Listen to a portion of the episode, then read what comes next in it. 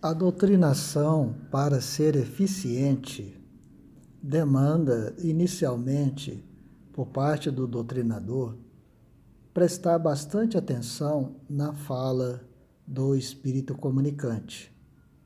Prestar bastante atenção, dá um tempo para que o espírito comunicante eh, coloque as suas ideias, porque normalmente ele já inicia a manifestação eh, trazendo à baila o seu problema, a sua luta, a sua dificuldade. Então, o doutrinador, no início, dá as boas-vindas, dá a saudação inicial. Seja bem-vindo em nome de Jesus, que a misericórdia divina te envolva. E aí inicia o diálogo, porque nós trabalhamos é com Jesus. Sem Jesus não conseguimos nada. É Jesus e a equipe dele que resolve os problemas. Nós somos apenas auxiliares somos apenas coadjuvantes. Então, inicia com Jesus e dá um tempo para que o irmão ou irmã é, traga aí as suas ideias. Normalmente, eles já manifestam, já trazendo de bate-pronto o seu problema. Né? É, são pessoas que estão sofrendo, estão passando por dificuldades muito grandes. Então, a preocupação, a ideia fixa o pensamento predominante é justamente o do problema que aflige. Então, como bom psicólogo, é preciso escutar. Escutar primeiro. Não precisa ser um tempo longo. Lembre-se de que a reunião mediúnica, o tempo é determinado. Não podemos passar do horário.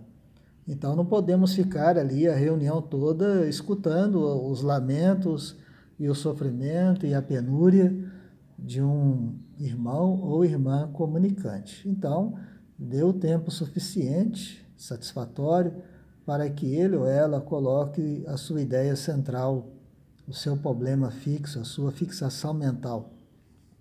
Isso não pode passar de dois minutos. Dois minutos é o tempo mais do que suficiente em que ele ou ela vai exteriorizar ali o seu problema. Então, diante daquele problema, aí é a vez do doutrinador interpor, interpor aí a argumentação. Mas preste atenção, não adianta falar, ah, Jesus é bom, Deus é misericordioso, tem que perdoar, tem que perdoar, tem que perdoar.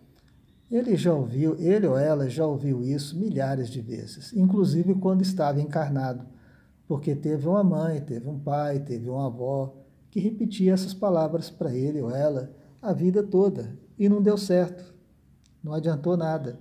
Tanto é que desencarnou numa situação terrível e está sofrendo mesmo após a desencarnação.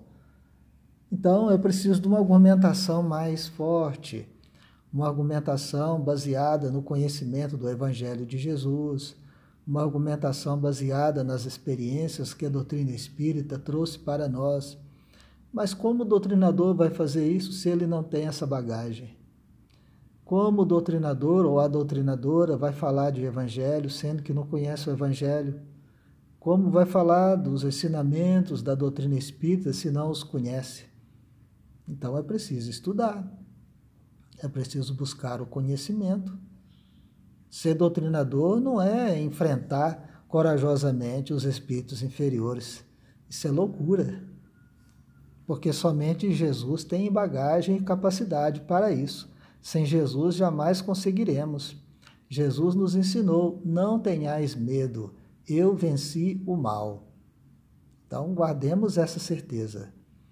Então, após o irmão ter colocado ali as suas ideias, Aí a ideia tônica, a tônica principal que o doutrinador precisa trazer é a seguinte: irmão, você está perdendo um tempo enorme com a vingança, enquanto poderia estar convivendo com pessoas que te amam, que já estão aí no mundo espiritual. Aí junto de você tem alguém que te ama muito, que chora por você todos os dias e que ora Jesus para te libertar do domínio do mal Olhe quem está aí do seu lado. Procure visualizar. Sinta as lágrimas desta pessoa, dele ou dela que está caindo sobre o seu corpo espiritual. Sinta o amor e a afeição extravasando em favor de você. É somente desta maneira que o doutrinador poderá chegar ao coração do irmão endurecido, irmão ou irmã endurecida, através do amor, através dos laços afetivos. Porque todo mundo teve alguém que amou na vida, todo mundo. E esse alguém que foi o amor da sua vida é nesta hora que vai lhe ajudar.